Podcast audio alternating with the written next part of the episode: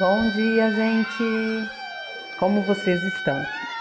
Então, gente, hoje nós vamos falar um pouquinho sobre educação, é, de como era antes, de como surgiu, quais foram os avanços, né? Se tinha algum problema ou se ainda tem, né? E no, mundo atual, hoje, quais são os, né, os problemas que ela enfrenta ou está enfrentando né? E através da, de algumas pesquisas, gente, eu vou falar um pouquinho, já começando nos anos 70, né, na década de 70, que iniciava a racionalização do ensino, onde focava o planejamento e controle, e que começava assim também uma investigação sobre os professores, sobre a mudança deles de paradigma, né?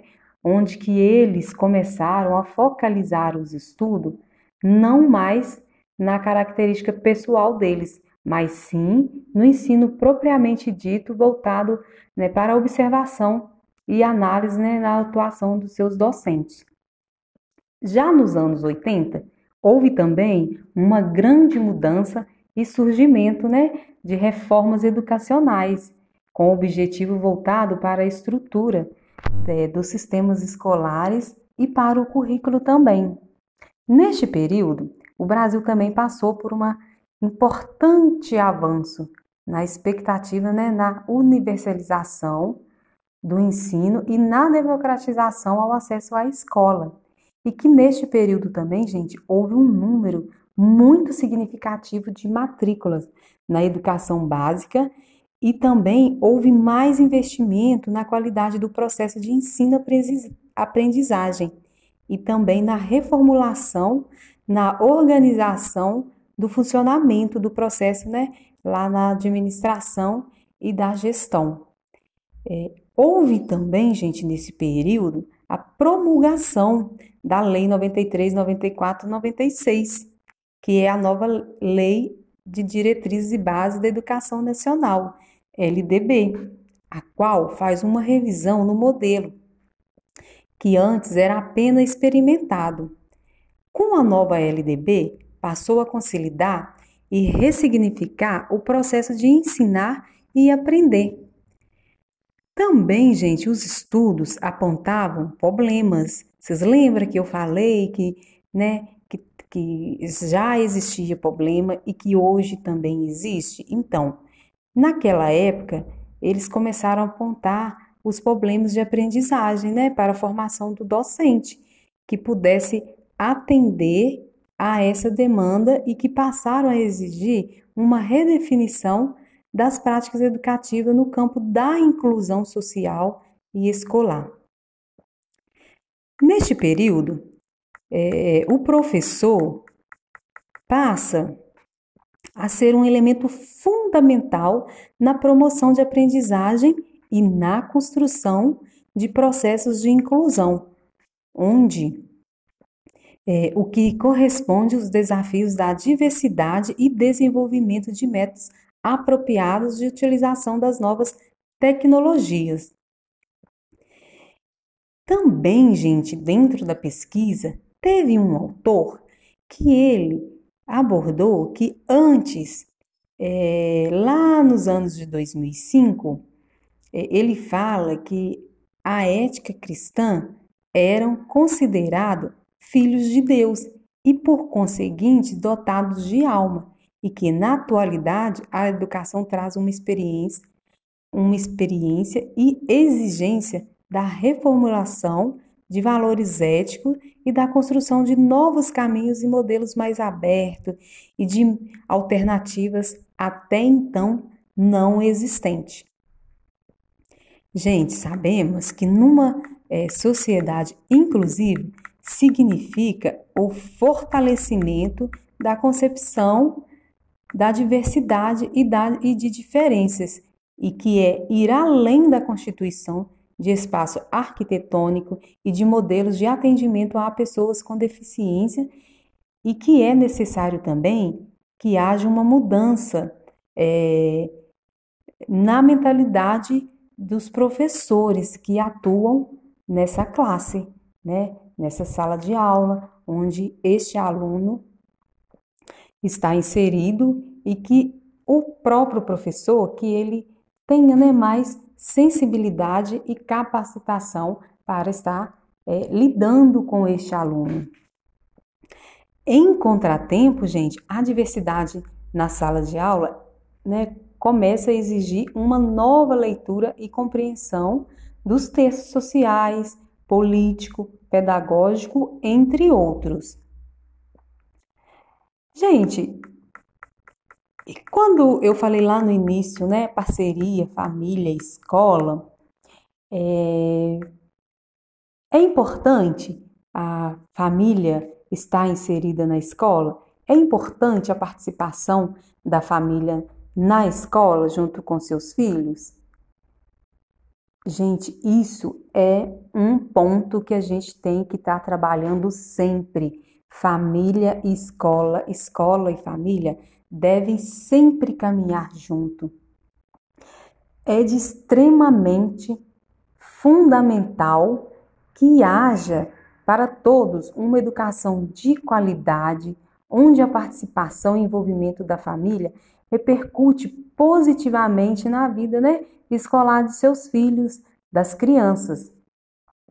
Mas também, gente, a gente sabe né, que existem vários fatores, né, onde muitas das vezes é, os pais ou responsáveis não podem estar presente é, na vida escolar de seus filhos, né, ou de suas crianças. E dentro deles, é, quais os motivos, né, que levam é, a família a não poder estar presente na vida escolar de seus filhos, de, das suas crianças? Muitas das vezes é o excesso de trabalho, é muitas das vezes também os próprios filhos não têm o convívio né, diretamente com seus pais e que vivem com outras pessoas, né? Muitas das vezes também é, a pessoa a qual a criança está é, inserida, convivendo, não tem o estudo adequado, né?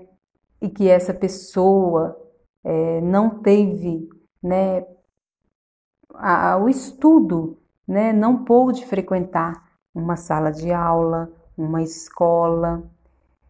Então, gente, isso tudo é um fator né, que contribui para que cada vez mais os pais ou responsável ficam distante da escola. Mas também, gente, por outro lado, a gente sabe que é de extrema responsabilidade que seus pais ou responsáveis não deixem tudo para a escola resolver, porque na escola a criança vai ali para aprender, para ter mais conhecimento, né, de como é, ser inserida na sociedade, de como resolver os seus problemas, de como agir dentro e fora da escola. Mas isso pode ser trabalhado só na escola? Não, claro que não. Pode ser trabalhado igual a gente já está falando: escola e família, família e escola. Então, é importante que os pais né, ou responsáveis não fiquem distante, né, cada vez mais distante da escola, deixando tudo para a escola resolver.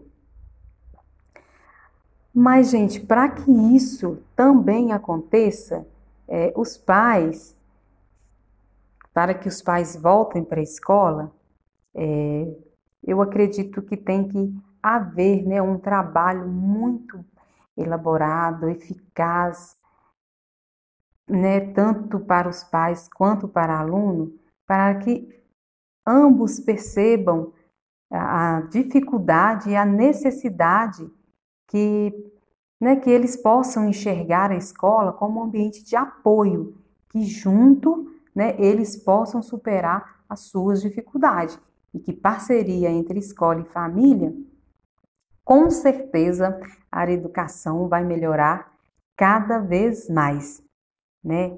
É, e considerando a educação como uma dúvida, ou melhor, uma pergunta, né, a gente sempre vai bater nessa tecla: de quem é a culpa? É da escola? é da família. Então, neste caso, gente, não tem culpado, né? O que tem, né, e que é necessário fazer é que haja movimento, projeto de intervenções, palestra, oficina, encontros, né? Hoje não pode ser mais no mundo que a gente está vivendo presenciais, mas pode ser é, remoto, online, né? Para que possa, né, proporcionar aos pais responsáveis, né, que como identificar o papel deles na educação de suas crianças, seus filhos, adolescente, jovem, né? E, e com esta, né, é, consequência para a área educacional e conscientizá-los sobre a necessidade de parceria entre escola e família. É, embora, gente, a educação seja influenciada por diversos segmentos, né? A família e a escola são as principais instituições responsáveis né, pela construção e transmissão de conhecimento. Por isso que é imprescindível que cada um inerente ao setor educacional cumpra bem as suas funções e que ambos desenvolvam um trabalho cooperativo na efetivação de uma educação de qualidade. sabemos também, gente, que, né, que qual que é a, a primeira instituição né, que a criança, o ser humano faz parte. É claro que é a família, né? Mas que é através dela, né, que as crianças é, aprendem os seus valores, crença, e é nela que elas começam a compreender a sua forma de viver, né? E com ela também, que é com ela também que elas conseguem, né? É, começa a perceber e, e a conseguir a superar os seus medos, dificuldades, onde aprendem a separar o que é certo do errado e também começa a agir com ética e com respeito ao próximo. É, cabe também, gente, à família a tarefa de acompanhar e cooperar para o crescimento intelectual das crianças, e adolescentes, né, fortalecendo laços afetivos e respeitando-os em suas necessidades para que possam se tornar adultos seguros, realizados e, claro, felizes. E, gente, para muito, a educação é e nunca será uma tarefa fácil. Todos nós sabemos disso, porque educar não é tão simples assim, não é tão fácil, tanto para a escola quanto para a família, né? E que constitui aí um grande desafio para os pais, alunos, educadores e gestores. Repensar o processo de ensino-aprendizado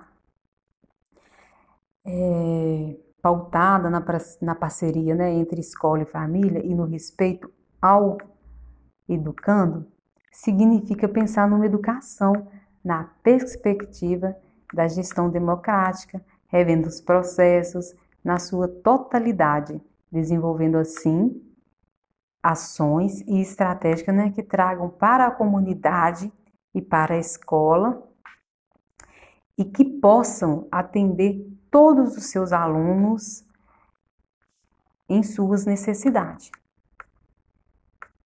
Embora também, gente, nós sabemos que é necessário que os muros das escolas deixem de significar como barreira, né, e que passam assim a existir para ampliar a atuação do processo educacional em um contexto multidisciplinar, ou seja, né, que para que isso aconteça é fundamental que seja claro a concepção da educação que age as ações de todos os envolvidos, bem como do sujeito que, que pretende né, futuramente formar. Quando falamos né, que pretende futuramente formar, estamos falando de criança, jovens, adolescentes, né, que está inserido ali na, no contexto da escola. e que isso só vai acontecer né, se escola, família, família, escola caminhar junto. E que vale ressaltar, gente, a educação é para todos. A escola é para todos.